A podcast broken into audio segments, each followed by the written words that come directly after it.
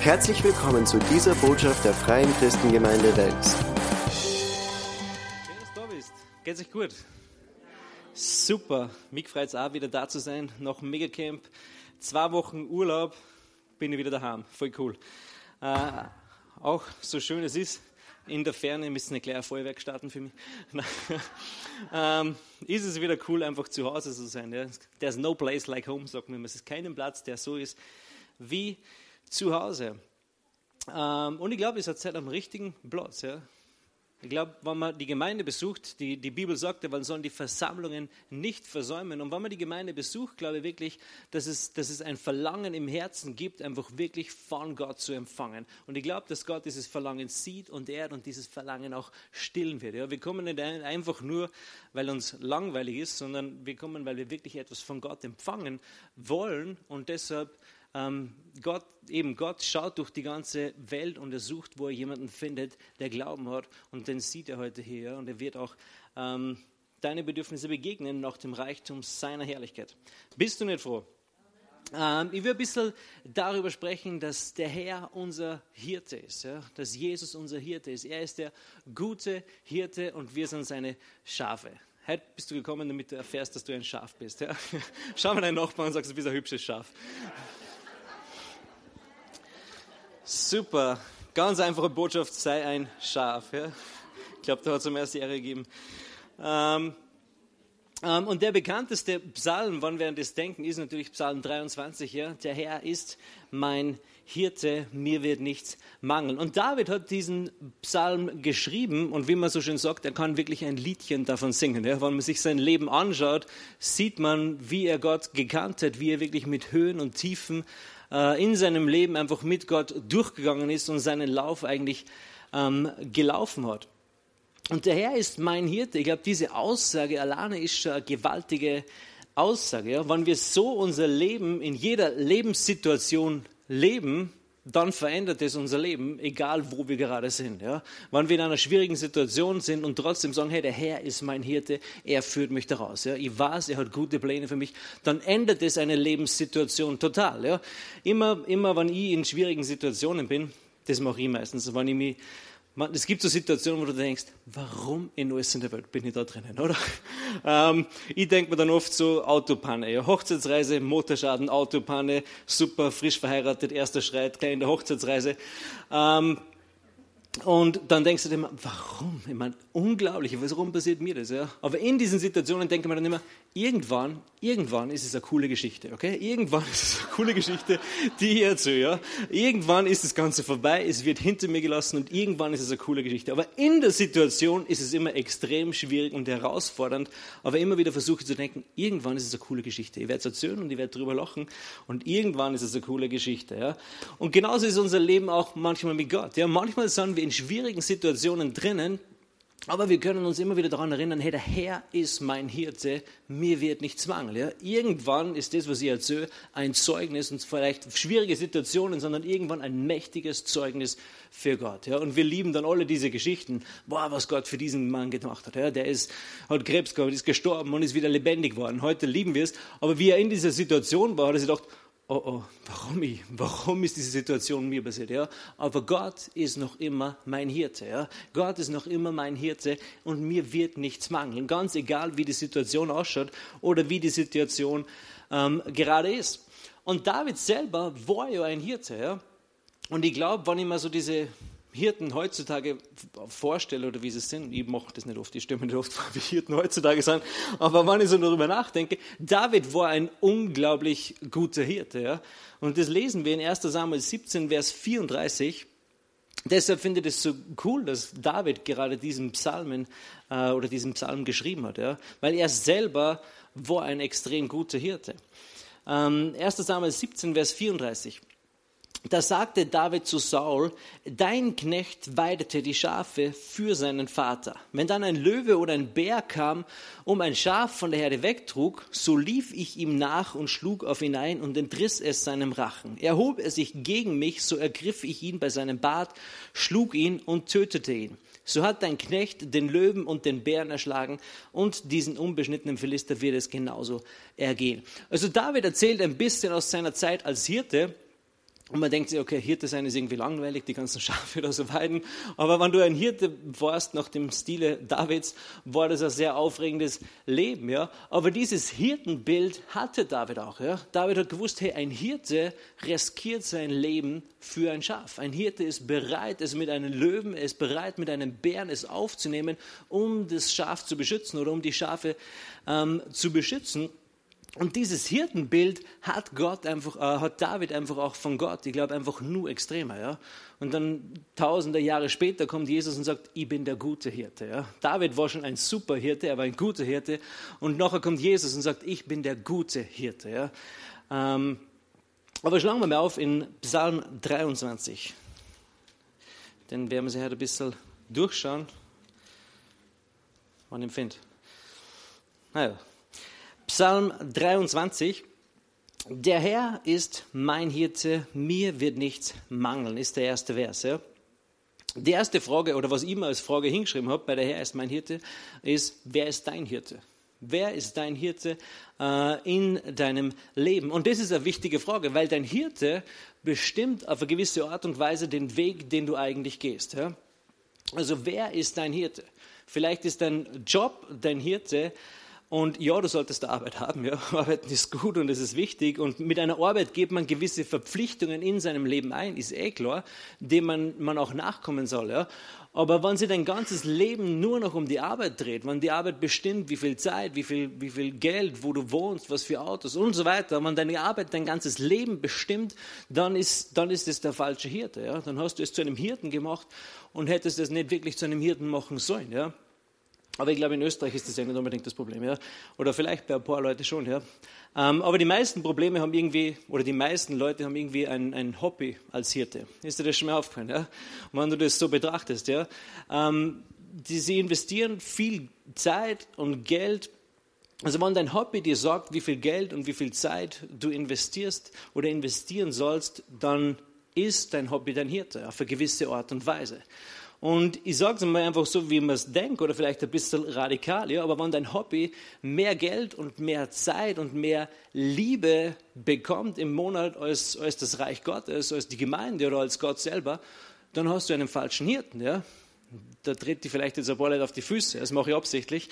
Ähm, das mache ich beim Tanzen einmal so mit meiner Frau. Ähm, aber, aber so ist es wirklich. Ja? Dann ist es eine Hirte und aber Gott ist der gute Hirte. Jesus sagt, er ist der gute Hirte. Ja. Alle anderen führen die nicht wirklich zum Leben. Führen mich zum Schott, äh, führen mich nicht wirklich zum Leben. Äh, aber, aber Jesus ist der gute Hirte. Er führt dich zum Leben. Ja. Er führt dich wirklich dahin, wo die grünen Auen sind, wo, die frischen, ähm, wo das frische Wasser ist und so weiter. Ja. Also Jesus ist der gute Hirte und nicht irgendetwas anderes. Ja. Weil der Hobby und der Arbeitsplatz haben nicht ihr Leben gegeben für die. Ja? Jesus hat sein Leben gegeben für dich. Ja? Ähm, und wo du sagst, hey, mein Chef steht immer zu mir, meine, meine Hobby- oder meine Fußballkollegen, die halten immer zu mir. Aber ich sage dir was, wenn es hart auf hart kommt, werden sie zuerst auf sich schauen. Ja? Und das ist auch okay auf eine gewisse Art und Weise. Aber es hart auf hart als Jesus in so einer Situation war, als für ihn hart auf hart gekommen ist, hat er gesagt, Herr, vergib ihnen, denn sie wissen nicht, was sie tun. Ja? Er hat nicht auf, auf sich geschaut, sondern er hat auf die anderen geschaut. Und dann hat er gesagt, es ist vollbracht, indem er einfach auch auf uns geschaut hat. Ja? Also Jesus ist der gute Hirte. Auf eine gewisse Art und Weise wissen wir das immer alle. Ja? Wir wissen, hey, Jesus hat nur das Beste für uns. Und trotzdem suchen wir oft andere Dinge, die wir irgendwie, von denen wir irgendwie Erfüllung erwarten in unserem Leben, aber Jesus ist wirklich der gute Hirte. Er ist wirklich der gute Hirte. Ja? Und nur bei ihm gibt es wirklich ein, ein überfließendes Leben. Also Gott ist mein Hirte, sagt David, mir wird nichts mangeln. Und diese Aussage finde ich wirklich stark. Ja? Mir wird nichts mangeln. Gott ist mein Hirte und weil ich weiß, dass Gott mein Hirte ist, weiß ich, dass ich keinen Mangel leiden werde. Das ist wirklich eine starke Aussage. Ja? Und es zeigt uns aber ähm, eigentlich, wie tief die Beziehung ist, die David mit Gott gehabt hat. Ja? Weil du kannst es einfach nachsagen und ich liebe es, das Wort Gottes zu bekennen. Ja? Gott ist mein Hirte, mir wird nichts mangeln. Gott ist mein Hirte, deshalb habe ich keinen Mangel. Gott ist mein Hirte, mir wird nichts mangeln. Und das ist gut und wichtig und richtig, aber wenn du das dann aus einer tiefen Erfahrung oder aus einer Intimität erfahren hast, weil du die Person kennst oder weil du Gott kennst, dann kannst du das vom Herzen her sagen und sagst, hey, Gott ist mein Hirte, deshalb habe ich keinen Mangel. Ja? Ich glaube, jede, jede, jede Frau sollte das auf eine gewisse Art und Weise über ihren Mann sagen können. Ja? Weil so und so mein Mann ist, weil der Mann ist das Haupt der Familie, ja?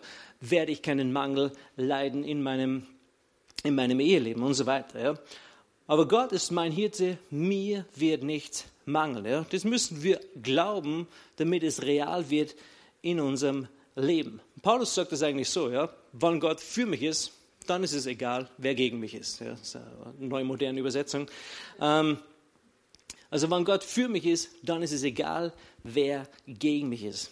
Wir kennen alle die Geschichte von den Israeliten ja, nach dem Auszug aus Ägypten.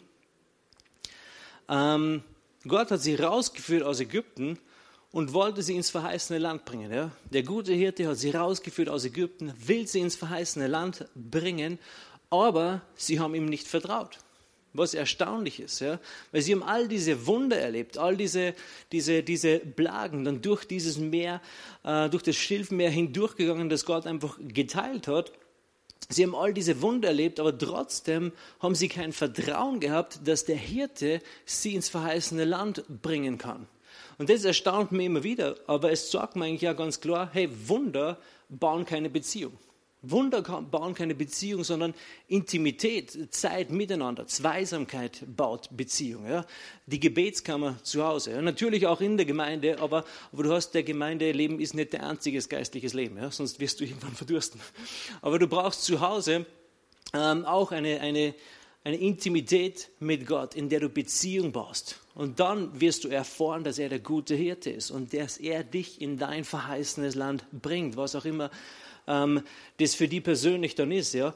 Aber dazu reichen Wunder, wie gesagt, Wunder bauen keine Beziehung, sondern Intimität, Zweisamkeit, Zeit miteinander. Das ist das, was Beziehung baut. Das ist auch bei der Hochzeit so. Ja? Eine, eine, eine Hochzeit baut nicht Beziehung, sondern es ist der Startschuss. Ja? Es ist vorher natürlich schon eine Beziehung da. Dann wird geheiratet äh, mit einem riesen Damm-Damm. Ja?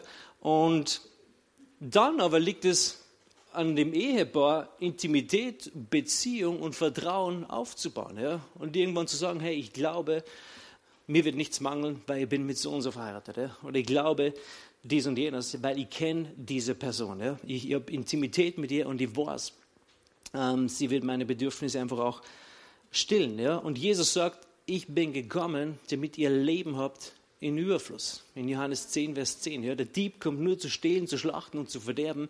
Ich aber bin gekommen, damit du ein Leben im Überfluss hast. Also Gott ist mein Hirte, mir wird nichts mangeln. Das ist schon der erste Vers, ist eigentlich eine erstaunliche Aussage, ja, die er macht. In Vers 2 sagt er dann weiter, er lagert mich auf grünen Auen, er führt mich zu stillen Wassern. Und das spricht für Versorgung. Ja? Gott will für dich sorgen. Ja? Er ist Jahwe Jire, der Herr, der vorsieht oder der Herr, der vorsorgt. Er will, er dich zu diesen grünen Auen und zu diesen stillen Wassern führen. Und ich erlebe, dass das ganz oft viele Menschen auch erleben, auch in meinem persönlichen Leben. Ja? Und uns Gott führt zu diesen, zu diesen grünen Auen und zu diesen stillen Wassern und setzt sie dahin. Ja? Und manchmal oder immer wieder passiert es dann, dass gewisse Menschen, und ich muss, sagt auch auf mich, ja, dass wir manchmal dann unseren Glauben auf diese grünen Auen und auf diese frischen Wasser setzen und uns von dort nicht mehr wegbewegen wollen. Ja? Weil Gott hat uns, hey, er hat uns einen super Arbeitsplatz gegeben, er hat uns einen super Job gegeben, er hat uns eine super Wohnung oder Haus oder Auto oder irgendwas gegeben und er hat mir das gegeben und ich würde dort bleiben, weil da ist super und da ist es schön. Ja? Aber, aber er sagt, er ist mein Hirte, ja? er lagert mich auf grünen Auen, er führt mich zu stillen Wassern. Also der Hirte bringt dich dorthin und er versorgt dich. Ja? Und das macht Gott einfach, weil er uns liebt. Ja? Und das spricht von einem Platz, wo er wirklich Versorgung für uns vorgesehen hat. Ja? Manchmal ist es dann so, dass wir nicht mehr weggehen wollen von diesen grünen Auen und frischen Wassern, weil wir glauben oder weil wir vielleicht einen Mangel an Glauben haben, dass uns der Hirte nicht wieder zu einem frischen Platz führen kann, wo grüne Auen und frische oder stille Wasser sind. Aber wenn Gott sagt, es ist Zeit zum Loslassen, dann ist es Zeit zum Loslassen. Ja? In Philippa 4,19 sagt Paulus, Mein Gott aber begegnet all meinen Nöten nach dem Reichtum seiner Herrlichkeit in Christus Jesus. Paulus sagt nicht, mein Gott wird dir eine Arbeit geben und diese Arbeitsstelle wird all deinen Nöten begegnen. Oder mein Gott wird dir ein Haus geben und in dem wirst du wohnen, da wirst all deinen Nöten begegnet werden. Na, mein Gott wird all meine Nöten begegnen. Und nicht der Arbeitgeber und nicht irgendwer anderer, sondern es ist mein Gott, der all meinen Nöten begegnet, nach dem Reichtum seiner Herrlichkeit in Christus Jesus. Also wir setzen unseren Glauben nicht auf irgendetwas, ähm, auf die grünen Auen und stillen Wassern, sondern wir setzen unseren Glauben in Gott. Ja? Er hat uns dahin gebracht und dann sollen wir uns das nicht so gemütlich einrichten, ähm, weil Hirten gehen immer mal um. Ist dir das schon mal auffallen? Die bleiben nie immer auf demselben Platz mit ihren Schafen, sondern sie führt sie immer weiter und hat immer wieder andere Dinge für sie auch ähm, bereitet. Vers 3. Er erquickt meine Seele, er leitet mich in Pfaden der Gerechtigkeit um seines Namens willen. Also er erquickt meine Seele, er baut dich wieder auf. Und das ist so cool eigentlich zum Sehen, ja, weil, weil ich liebe es, Urlaub zu machen. Ja. Viele Menschen fahren auf Wellness-Wochenenden, aber dafür werde ich mein Leben lang zu jung sein, aber nicht 100 bin. Oder zu stolz, ich weiß es nicht. Ähm, aber, aber viele Menschen fahren dann auf Urlaub, einfach um wieder erfrischt, und das sollte man machen, das ist gut und das ist wichtig und richtig, verstehen wir nicht falsch. Ja? Äh, das sollte man, ähm, aber, aber manchmal ist man so, okay, ich brauche Urlaub, damit ich wieder erfrischt werde. Ich brauche Urlaub oder ich brauche ein Wellness-Wochenende, damit es mir wieder gut geht und dies und jenes. Ja? Und nichts dagegen. Ja? Aber, aber Paulus, äh, David sagte ganz klar, er erquickt meine Seele. Er erquickt meine Seele. Er leitet mich auf Faden der Gerechtigkeit. Ja? Und ich weiß nicht, wie, wie ich nach Hause gekommen bin oder wie gestern so diesen, diesen Jahresplan wieder angeschaut habe, habe ich mir gedacht, was, so wie coole Events stehen jetzt da drauf. Ja? Dann kommt Worship Revolution, dann kommt Frauenkonferenz, wo ich leider nicht dabei sein kann. Und dann kommt, dann kommt dies und dann kommt jenes. Ja? Ich denke mir nicht meistens so viel Zeit da drauf, sondern ich denke mir, boah, so viele coole Events, so viele coole Events, um wirklich erfrischt zu werden, um erquickt zu werden von Gott, von seinem Wort, von seiner Gegenwart. Und es ist nichts, was mir auslaugt, sondern es ist etwas, das mir aufbaut. Jesus sagt eigentlich, meine Speise ist es, den Willen dessen zu tun, der mich gesandt hat. Ja? Also er hat sogar gesagt, sogar im Dienen empfange. Ja? Manchmal sitzen wir einfach da drin und dann denken uns, es ist anstrengend. Ja? Besonders, wenn ich predige. Na, ähm, genau, aber er erquickt meine Seele. Wenn du einen Mangel hast, Gott will ihn ausfüllen. Auf jede nur erdenkliche Art und Weise. Ja? Matthäus 11, Vers 28. Matthäus 11, Vers 28. Jesus sagte, kommt her zu mir, alle, die ihr mühselig und beladen seid, ich will euch erquicken. Jesus sagt, kommt her zu mir, alle, die ihr mühselig und beladen seid.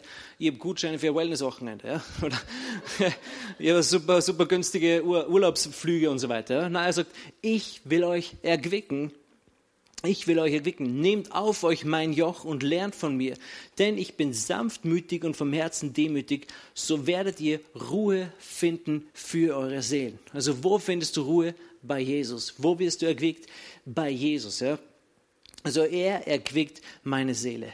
Er schenkt mir Ruhe für, für mich, für meine Seele. Ja, wenn du Ruhe brauchst, wenn du erquickt oder erfrischt werden willst, dann brauchst du Jesus. Dann brauchst du Zeit mit dem guten Hirten, dann brauchst du Intimität, dann brauchst du eine Zweisamkeit, dann brauchst du ein Gespräch mit Gott. Ja.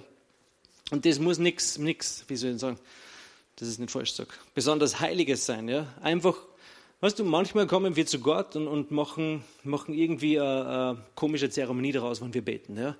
Aber Gott ist interessiert an Beziehung und nicht an Religion. Ja? Du, musst nicht, du kannst mit Gott reden, wie du mit einem Vater redest. Ja? Vergiss dabei nicht, dass er heilig ist. Ja? Er ist auch nicht einfach der Kumpel, ja? sondern aber er ist ein liebender Vater und du kannst zu ihm kommen, wie du zu deinem Vater kommst oder wie du zu deinem Freund kommst und mit ihm sprechen und mit ihm reden. Und er will auch mit dir reden. Und es erquickt und es erbaut auf und es schenkt Ruhe in deiner Seele. Und das brauchen wir alle von Zeit zu Zeit, oder? Dann hast du weiter, er leitet mich auf Pfaden der Gerechtigkeit um seines Namens willen.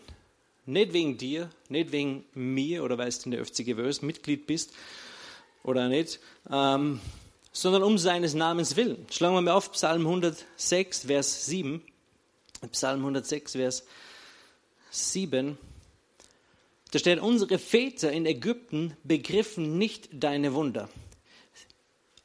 Deine Wunder. Sie gedachten nicht der Menge deiner Gnadenerweise. Sie waren widerspenstig am Meer, am Schilfmeer. Aber er errettete sie um seines Namens willen um seine Macht kundzutun. Und er bedrohte das Schilfmeer und es wurde trocken. Er ließ, durch die, er, er ließ sie durch die Fluten gehen wie durch eine Wüste. Also Gott hat die Israeliten befreit um seines Namens willen. Nicht, weil sie so gehorsam waren, weil sie waren nie gehorsam. Ja. Und, und manchmal ist es vielleicht bei uns auch so. Ja. Wir schauen uns unser Leben an und denken sie, hm, das habe ich nicht richtig gemacht, das habe ich nicht richtig gemacht, das habe ich nicht okay gemacht. Ja. Aber Jesus sagt nicht, hey, du, du wirst von Gott Dinge bekommen, weil du alles richtig machst, sondern er sagt, hey, bete in meinem Namen. Und mein Vater im Himmel wird es dir geben. Es ist um seines Namens willen. Er leitet dich auf Pfaden der Gerechtigkeit um seines Namens willen. Wir haben den Namen Jesus bekommen. In Johannes 16, ähm, Vers 23 lesen wir das. Johannes 16. Ist er zu leise? Echt geht's gut, oder? Schlaft schon. Ich habe am Campingplatz Urlaub gemacht, da war es immer laut. Ja. Ähm, Johannes 16, Vers 23. Äh, und an jenem Tag werdet ihr mich nichts fragen. Wahrlich, wahrlich, ich sage euch, was ihr den Vater bitten werdet in meinem Namen, wird er euch geben. Was ihr den Vater bitten werdet in meinem Namen, wird er euch geben. Bis jetzt habt ihr nichts gebeten in meinem Namen. Bittet und ihr werdet empfangen, damit eure Freude völlig sei. Finde ich cool, dass das da noch steht. Ja? Bittet und ihr werdet empfangen. Warum? Damit deine Freude völlig sei. Dass du Freude erquickt. Wenn du lachst, dann erquickt es auf eine gewisse Art und Weise deine Seele, oder? Ich war irgendwann, habe ich mir so einen Komiker angeschaut, weiß nicht mehr, wer er hat. Und dann sind wir in der Pause ausgegangen und dann hat irgendwer Frau gesagt, Ma, das habe ich jetzt wieder mal gebraucht. So richtig herzhaft lachen. Und ich dachte, das stimmt. Deshalb, deshalb gingen, gingen Leute zu Comedy-Shows, damit sie einfach wieder mal so richtig herzhaft lachen können. Und dann hat sie gesagt, hey, das habe ich gebraucht. Und das stimmt, wir brauchen das, ja. Wir sind auch dafür geschaffen, um Freude zu erleben. Und das sollten wir auch in unseren Gottesdiensten oder mit Gott äh, erleben, dass wirklich so diese, damit eure Freude völlig sei. Das ist eine gute Sache. Weißt du, was völlig ist? Sie geht über. Sie, sie informiert deine, dein Gesicht, dein, dein Mund und dein Äußeres und so weiter. Ja. Dann ist Freude völlig, wenn sie übergeht. Okay, zurück zu Psalm 23. Ähm, in Vers 4 lesen wir weiter. Auch wenn ich wandere im Tal des Todesschattens, fürchte ich kein Unheil, denn du bist bei mir. Dein Stecken und dein Stab, sie trösten mich auch wenn ich wandere im Tal des Todesschattens. Und ja, es gibt dieses Tal des Todesschattens. Ja? Ist das schon mal aufgefallen? Warst schon mal drin? Ja? Manchmal sind wir in Situationen, wo du denkst, hey, wo ist das Licht? Ja? Und ich hoffe, es ist nicht wieder ein Zug oder irgendwas anderes, das mir da entgegenkommt. Ähm, aber manchmal sind wir so in diesem Tal des Todesschattens. Und was dabei ganz wichtig ist, ist, auch wenn ich wandere. Wenn du im Tal des Todesschattens bist, wandere nicht stehen bleiben. Ja?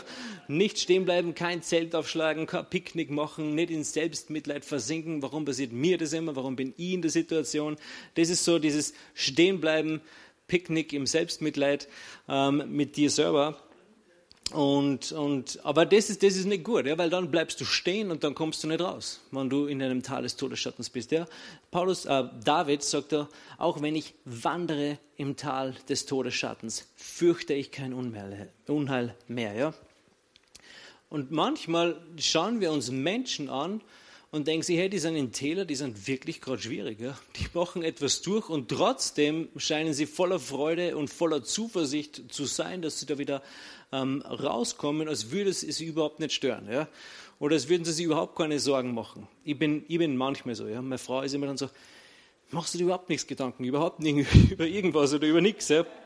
Ist vielleicht überhaupt ein bisschen typisch männlicher, nicht allzu viel nachzudenken. Ähm, aber dafür hat man viele schlechte. alle, Frauen, alle Frauen sagen Amen. Ja. Dafür kommen da ganz viele schlechte oder blöde Gedanken nicht in meinen Kopf rein. Ähm, aber ich glaube, dass das, das, das dann oft Menschen sind, die sich der Gegenwart Gottes wirklich bewusst sind. Ja? Weil Paulus sagt, hey, auch wenn ich wandere im Tal des Todesschattens, fürchte ich kein Unheil mehr. Warum? Weil du bist bei mir ich fürchte kein Unheil mehr, weil du bist bei mir. Die Gegenwart Gottes ist bei mir. Als, als, die, als die Israeliten dann in das Land Kanaan eingezogen sind, sind sie irgendwann wieder zu diesem Fluss gekommen. Die Geschichte fällt, fällt mir gerade ein. Und es war Hochwasser zu dieser Zeit. Ja? Und, und sie mussten über diesen Fluss drüber gehen. Und wisst ihr, was Gott gesagt hat? Hey, die Leute mit der Bundeslade, ja, das war so diese Gegenwart Gottes, die machen den ersten Schritt. Und was, was sie machen haben müssen, es war Hochwasser und die Leute haben diese Bundeslade getragen. Ja, und die darfst du nicht fallen lassen, die darfst du nicht angreifen. Gefährlich. Ja. Und was sie machen mussten, ist einen Schritt machen in einen reißenden Fluss. Hast du schon mal so Videos gesehen, wo Hochwasser ist? Du willst da nicht einen Schritt machen. Es ist extrem gefährlich und du willst es nicht machen. Aber sie mussten diesen einen Schritt machen. Ja?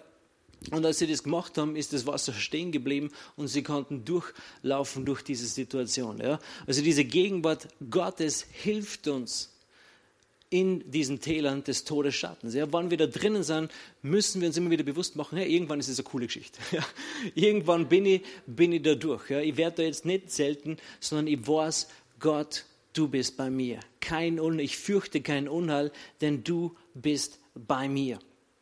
In 1. Korinther 10, 13 steht, Gott aber ist treu der nicht zulassen wird, dass ihr über euer Vermögen versucht werdet. Ja? Gott wird nicht zulassen, egal welche Situation in dein Leben kommt, Gott wird es nicht zulassen, dass es so groß ist, dass es so schwierig ist, dass du es nicht bewältigen kannst. Ja? Das wird Gott nicht zulassen. Ja? Bevor es kommt, sagt Gott, stopp. Wenn es so eine schwierige Situation kommen würde, die du nicht bewältigen kannst, würde er sagen, Gott, stopp, na, der ist noch nicht bereit dafür. Ja. Er würde es aufhalten. Gott lässt nur das zu, was du auch bewältigen, äh, was, du, was du tun kannst, was du schaffen kannst. Also er wird es nicht zulassen, dass du über dein Vermögen hinaus versucht wirst. Dein Stecken und dein Stab trösten mich. Also wann du in einem Tal des Todesschattens bist, weitergehen. Ja, weitergehen. Nicht aufhören zu gehen, weitergehen und sagen, hey, Gott ist bei mir. Ich kann alles durch Christus. Er führt mich alle Zeit in Triumphzug heraus. Ich bin mehr als ein Überwinder. Ich bin ein Kind Gottes. Letzten Endes wird der Teufel im Feuersee landen und ich werde im Himmel sein. Ja, das ist immer meine letzte Hoffnung. Ja, irgendwann ist alles vorbei. Irgendwann, irgendwann ist alles gut. Ähm, Vers 5. Du bereitest vor mir einen Tisch angesichts meiner Feinde. Du hast mein Haupt mit Öl gesalbt, mein Becher fließt über. Das ist cool, oder? Wenn du so von Gott reden kannst, das heißt, du hast eine enge Beziehung mit Gott. Das heißt, du lebst mit Gott, das heißt, du erlebst ihn. Es ist nicht irgendwie etwas, das weit weg ist. Ja? Ähm, du bereitest vor mir einen Tisch angesichts meiner Feinde. Das heißt, Gott ist nicht gestresst. Ist das schon mal aufgefallen? Gott ist nicht gestresst, wann der Feind irgendetwas tut. Gott ist nicht gestresst von, von all diesen politischen Dingen, die gerade in der Welt passieren. Gott ist nicht gestresst von den Flüchtigen, Flüchtlingen. Ja? Gott ist nicht gestresst von Gender Mainstreaming und was weiß ich, was alles in dieser Welt abgeht, was uns manchmal denken, okay, jetzt müssen wir uns bereit machen zum Kampf. Jetzt müssen wir aufstehen. Und wir sollten nee, uns bereit machen für den Kampf und aufstehen. Ja? Aber Gott ist nicht gestresst, wann der Feind kommt, er deckt einmal den Tisch. Ja? Sondern jetzt stärken wir uns mal. Jetzt setzen wir uns hin und jetzt essen wir mal und reden über das, was kommen wird. Ja? Gott ist nicht gestresst, sondern er rüstet sich, bevor der Kampf kommt. Oder er rüstet uns, bevor der, Gott, äh, bevor der Kampf kommt. Ja? Weil Gott weiß, hey, er hat keinen ernstzunehmenden Gegner. Ja? Alles, was gegen Gott kommt oder alles, was da passiert, Gott weiß am Ende, wird es so und so ausschauen. Am Ende wird es so und so sein. Und es gibt nichts oder es gibt niemanden, der ihm wirklich das Wasser reichen kann. Mein Sohn, der Ruben, der ist jetzt acht Jahre alt und er liebt es, eine Polsterschlacht zu machen. Ja? Und er liebt es, durchgekitzelt zu werden, kurz bevor er schlafen geht. Ähm, dann kann er gut schlafen, warum auch immer. Aber, aber das ist so, ja. Und, und wenn wir eine Polsterschlacht machen, dann sage ich meistens, ja, ich komme in fünf Minuten und dann trinke ich noch was und tu nur Zähne putzen oder isen noch was oder irgendetwas, ja. Und er bereitet sich für den Kampf vor. Ja. Er sucht sich alle Polster, versteckt sich irgendwo, nimmt sich eine Decke und verschanzt sich irgendwo, damit er mir abschießen kann. Aber mich, er bereitet sich wirklich vor. Für mich ist es wirklich so, okay, ich konnte jetzt nur nebenbei etwas essen, weil er ist für mich kein ernstzunehmender Gegner. Ja. Er, ist, er ist mein Sohn, er ist acht Jahre alt und ich weiß, die Polster, die er schießt, manchmal hat er mir vielleicht schon den Kinnhaken gegeben. Ähm, aber, aber für mich ist er nicht wirklich ein ernstzunehmender Gegner. Ich gewinne jedes Mal. jedes Mal, wenn wir eine Polsterschlacht machen, er schläft noch und ich darf noch aufbleiben. Ähm, Aber ich gewinne jedes Mal, weil ich weiß, hey, er ist für mich kein ernstzunehmender Gegner. Und für Gott ist es genauso. Ja? Er ist nicht gestresst, weil er weiß, er hat keinen ernstzunehmenden Gegner. Es gibt niemanden, der ihm das Wasser reichen kann. Es gibt niemanden, der ihn stürzen kann. Es gibt niemanden, der wirklich seine Pläne durchkreuzen kann. In Psalm 2, Vers 1 steht sogar, dass Gott über seine Feinde eigentlich lacht. Ja? Weil, weil Gott weiß, hey, ich, ich bin der Sieger. Ja? Ich werde am Schluss, wird alles so sein, wie ich das haben ähm, will. Ja? Also Gott ist nicht beunruhigt über das, was der Feind uns entgegenschmeißt. Ja? Eigentlich ist es so, wenn Angriffe kommen, sollten wir uns, manchmal stürzen wir uns, kommt mir vor, oder ich selber auch, zu schnell ins Gefecht. Äh, aber manchmal sollten wir uns wirklich zuerst an den Tisch des Herrn setzen und essen. Ich habe heute so ein Bild gesehen, wo die Bibel auf einem Teller gelegen ist und dann ein Löffel und ein Messer und eine Gabel, so einfach als Mahlzeit, ja, ähm, die Bibel. Und das Wort Gottes ist ja wirklich so dieses Brot, das wir, das wir essen, ja. Aber manchmal stürzen wir uns zu schnell ins Gefecht. Ich glaube, es ist besser, manchmal Zeit zu nehmen und zuerst ein paar Schriftstellen zu lesen, bevor wir uns ins Gefecht stürzen. Ja? Weil im Wort bekommen wir alles. Ja? Beim Tisch des Herrn sitzen und essen, da bekommen wir alles, was wir brauchen, äh, um, um wirklich, äh, jetzt glaube ich, weiß ich gerade, was das war, äh, um wirklich die Pläne des Feindes zu vernichten. Ja? Bei Paulus war das auch ganz ähnlich. Ja? Das ist interessant, wie Paulus betet zu Gott wegen, wegen dem Dorn im Fleisch. Ja? Er sagt, hey, Herr, nimm das weg von mir. Ja? Gott sagt, nimm diesen Dorn im Fleisch weg von mir. Und, und Gott sagt dann eigentlich zu ihm, und der Dorn im Fleisch ist keine Krankheit, ja? nur so nebenbei, ähm, falls du dir noch nicht sicher bist. Ähm, aber Gott sagt, er sagt nicht zu ihm, mach dich kampfbereit oder rüste dich aus, faste oder hol dir Gebetsarmee oder, oder irgendetwas, ja? sondern er sagt, lass dir an meiner Gnade genügen. Lass dir an meiner Gnade ähm, genügen. Ihr könnt es sonst einfach auslachen. Ja, aus, auslassen, nicht auslachen. Könnt es mich sonst einfach auslachen. Also, also Gott sagt zu Paulus, lass dir an meiner Gnade genügen. Und was glaubst du, wo du Gnade findest? Gott hat den Tisch gedeckt im Angesicht deiner Feinde. Und dort findest du Gnade. In Hebräer, 11, äh, Hebräer 4, Vers 16 steht, lasst uns nun mit Freimütigkeit hinzutreten zum Thron der Gnade, damit wir Barmherzigkeit empfangen und Gnade finden zur rechtzeitigen Hilfe. Manchmal müssen wir das suchen. Gnade ist nicht immer einfach so da. Manchmal müssen wir zu Gott kommen äh, und suchen und Gnade finden. Aber die Bibel sagt auch, wer sucht, der findet. Super, gut aufpasst. Äh, wer sucht, der findet. Ja? Ähm, und jeder Kampf, den wir kämpfen, braucht eigentlich immer wieder neue Gnade. Ja? Es ist wie das Manna, das die Israeliten auf, aufsammeln mussten ja, oder durften. Jeden Tag etwas Neues. Sie durften sich auch nicht aufheben für den nächsten Tag, sondern sie haben jeden Tag etwas Neues bekommen äh, und jeden Tag neue, ja, neu empfangen. Und bei einem Boxer ist es eigentlich ähnlich. Ich habe jetzt noch nie einen Boxkampf wirklich gesehen, aber ich stelle mir es vor, dass es ganz ähnlich ist. ein Boxer, bevor er in den Ring steigt, lebt, er geht nicht oder er lebt nicht von dem Training von vor sechs Jahren. Ja, das er sich vor sechs Jahren trainiert hat, sondern wenn ein Boxer, wenn er in den Ring steigt, dann trainiert er vorher für diesen Kampf. Er schaut sich den Feind an und dann sitzt er sehen auf den Tisch und isst oder trainiert. Und er bereitet sich vor für diesen Kampf, ja? weil er kann nicht von dem leben, was er sechs Jahre trainiert hat oder sechs Jahre vorher trainiert hat. Ja? Das ist alles ein Prozess gewesen, aber er bereitet sich auf jeden Kampf neu vor. Und ich glaube, bei uns ist es auch so. Ja? Wenn wir Kämpfe kämpfen, dann müssen wir uns einfach hinsetzen und schauen, was das Wort Gottes sagt. Wir müssen uns an den Tisch des Herrn setzen. Ja? Wenn der Feind kommt, Gott hat einen Tisch gedeckt und wir müssen uns hinsetzen äh, und davon essen. Ja? Er bereitet einen Tisch im Angesicht unserer Feinde. Also wenn der Feind kommt, wenn Probleme kommen, ähm, dann setzen wir uns hin und wir essen vom Wort Gottes. Wir stärken uns und wenn wir dann voll sind, wenn wir gestärkt sind mit dem Wort Gottes, dann gehen wir gegen dieses Problem ähm, voran. Ja, also nicht gleich immer in den Kampf stürzen, sondern zuerst hinsetzen und schauen, was sagt Gott eigentlich über dieses Problem? Was sagt Gott eigentlich in seinem Wort in dieser Situation? Und dann stärken wir uns mit dem Wort Gottes. Dann trainieren, wir uns ähm, mit dem Wort Gottes und bauen uns auf. Ja? Dann steht weiter, du hast mein Haupt mit Öl gesalbt, mein Becher fließt über. Ja, bist du so ein halb voll oder ein halb leer Glas-Typ? Ja? Du solltest ein überfließender Typ sein. Ja? Gott sagt, du bist ein Über, mein Becher fließt über.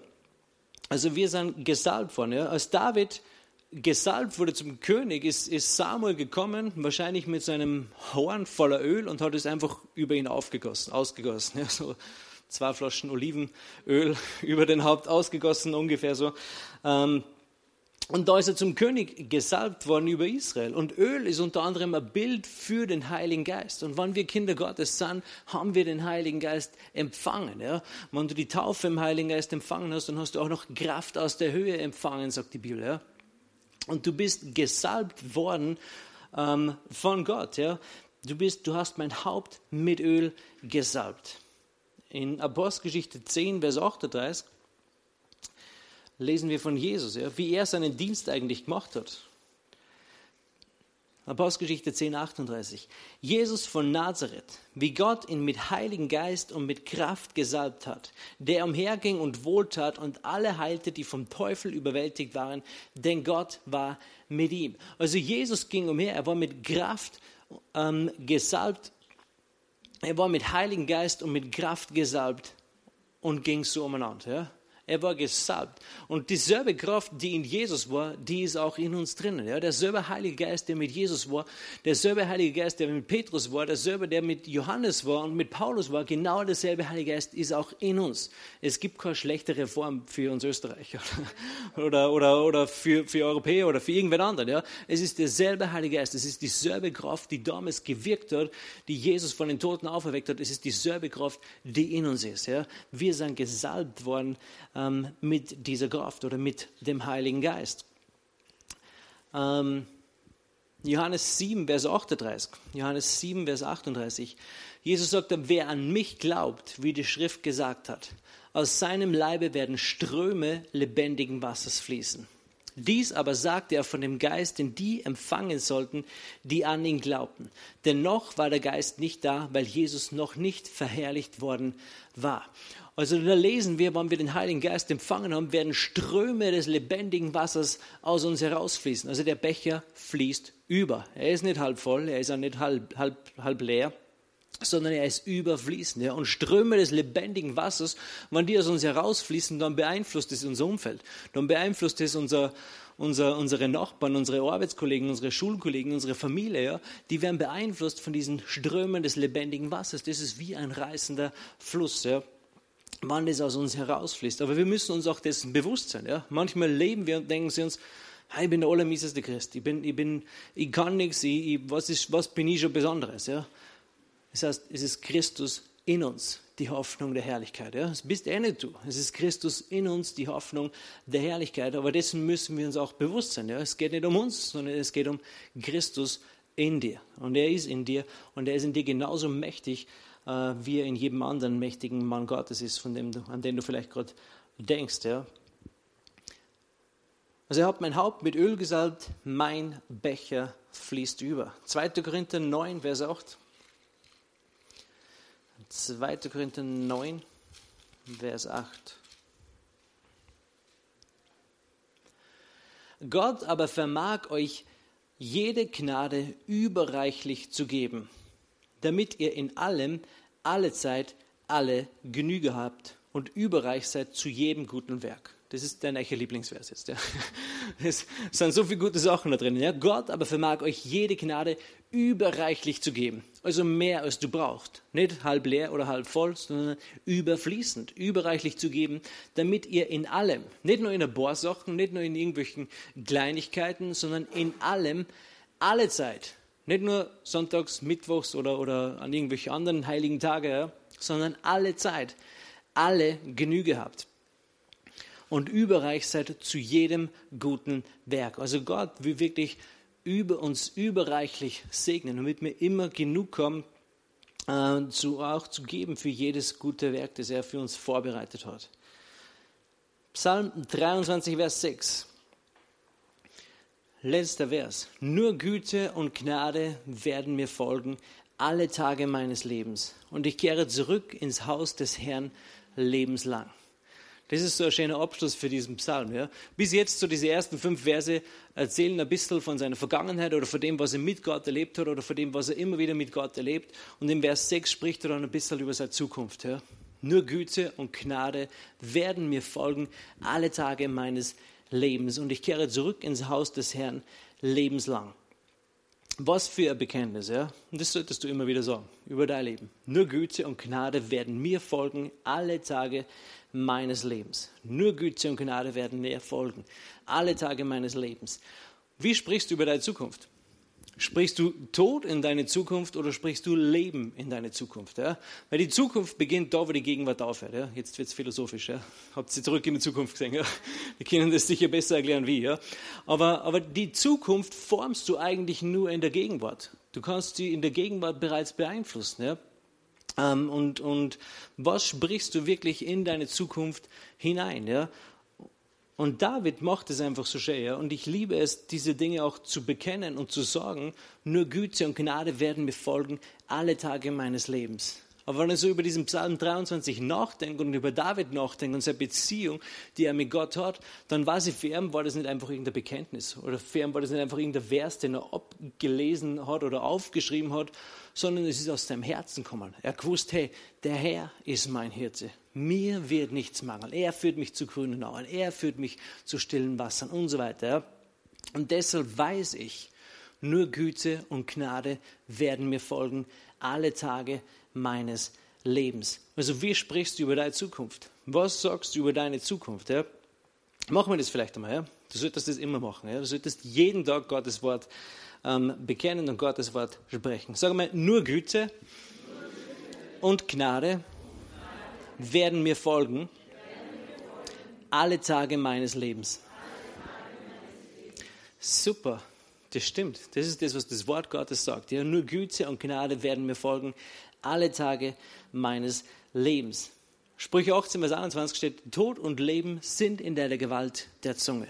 Also das, was du aussprichst, bringt entweder Tod oder Leben in dein Leben. Es bringt entweder Tod oder Leben. Das, was du aussprichst, ist dann wie Samen, die du siehst. Ja. Manche Leute spucken nur beim Reden, dann bewässern sie die gleich. Aber es dann wie Samen, ähm, die du siehst und die dann aufgehen und die du dann irgendwann erntest. Ja. Es ist das Wort Gottes, das du dann ernten wirst in deinem Leben. Und deshalb ist es wichtig, gute Dinge über deine Zukunft zu sprechen. Es ist wichtig, gute Dinge äh, über deine Kinder auszusprechen. Es ist manchmal, manchmal her Eltern, wie sie über ihre Kinder sprechen und denken mal, was ist mit dir los? Ja? Geht's dir nur gut? Wieso sprichst du so über dein Kind? Ja, aber wenn es sich vielleicht so verhält, hey, sprich gute Dinge über deine Kinder, sprich gute Dinge über deine Familie, sprich gute Dinge ähm, über deine Frau. Ja? Manche Leute nennen ihren Partner immer Alter oder Alte und wundern sich, wenn es dann irgendwann Alter schon. Ja? Oder, oder wenn sie das reinsprechen schon in diese, in diese Dinge. Ja? Die Frau schminkt sich mehr, was gar nicht was los ist. Okay. Ähm, Genau, und ich kehre zurück ins Haus des Herrn lebenslang. Weißt du, wenn alle Stricke reißen, irgendwann bin ich im Himmel. Ja, irgendwann ist das alles vorbei. Manchmal denke ich mir, ich schaue mir die Welt an und denke mir, das ist alles so arg auf dieser Welt. Das ist alles, warum ist das alles? Und irgendwann denke ich mir, es ist wurscht. Irgendwann ist alles vorbei. Irgendwann bin ich im Himmel. Irgendwann kehre ich zurück ins Haus des Herrn ein Leben lang lang. Ja, wenn alle Stricke reißen, wenn ich den Tod ins Auge schaue, dann weiß ich, der Tod ist eigentlich wie eine Geburt. Ja? Es ist eine Geburt in eine andere Welt, es ist eine Geburt in, in das Leben, das Gott dann auch für mich vorbereitet hat. Und es ist natürlich immer traurig, wenn Leute sterben, aber wenn wir wissen, hey, sie sind gläubig, dann wissen wir, hey, die haben es geschafft. Ja? Die sind über diese Ziellinie hindurch äh, und sind jetzt bei Gott. Ja? Sie sind zurückgekehrt ins Haus des Herrn ein Leben lang. Und das ist letzten Endes das, wo wir hingehören. Ja? Wir sind dafür geschaffen, in der Gegenwart Gottes zu leben, mit ihm Gemeinschaft zu haben. Und das wird eine unglaublich äh, eine coole Zeit. Im Himmel werde ich dann Lobpreisleiter sein. Ja? Das ist mein, Traum. mit Josh, mit Pastor Fred in einer Band zu spielen. Okay, hey, stehen wir kurz auf. Ähm, beten wir noch und richten unseren Fokus einfach wirklich nur mehr auf Gott. Ja, mach dir das nur mehr bewusst und sag, hey, Herr, du bist mein Hirte. Ja, ich weiß, dass ich keinen Mangel erleiden werde, weil du bist mein Hirte. Und setz das um in deinem Leben. Ja? Wir müssen eigentlich immer unser Leben immer wieder ich muss das auch immer wieder machen, ja. Mein Leben immer wieder neu ausrichten und schauen, hey, welche Hirten habe ich so in meinem Leben? Ja? Wer frisst meine Zeit? Wer frisst mein Geld? Wo geht meine Liebe oder meine Aufmerksamkeit hin? Ja? Wem folge ich nach? Und Jesus ist der Einzige, der gesagt hat, hey, bei mir gibt es Leben im Überfluss.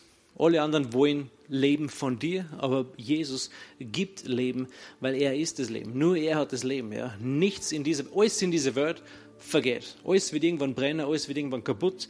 Äh, auch wenn es neu ist und cool ist, ist amüsiert für eine Zeit, aber irgendwann ist es dann alt und kaputt und schier. Aber Jesus gibt Leben, weil er ist das Leben. Ja. Er ist das Leben. Er ist, ich bin der Weg, die Wahrheit und das Leben, hat Jesus gesagt.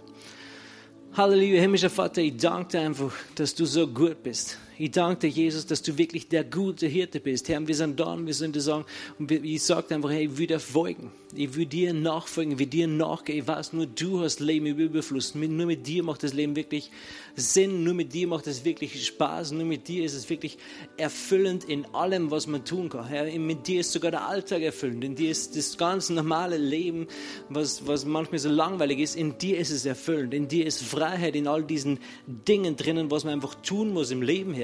In dir ist Freiheit da drinnen, Herr. Da, da kann man wirklich Leben haben. Ich bin so dankbar für das. Halleluja. Ich danke dir, dass du der gute Hirte bist. Dass du uns zu guten Plätzen führst, Herr, die wir noch nicht gesehen haben.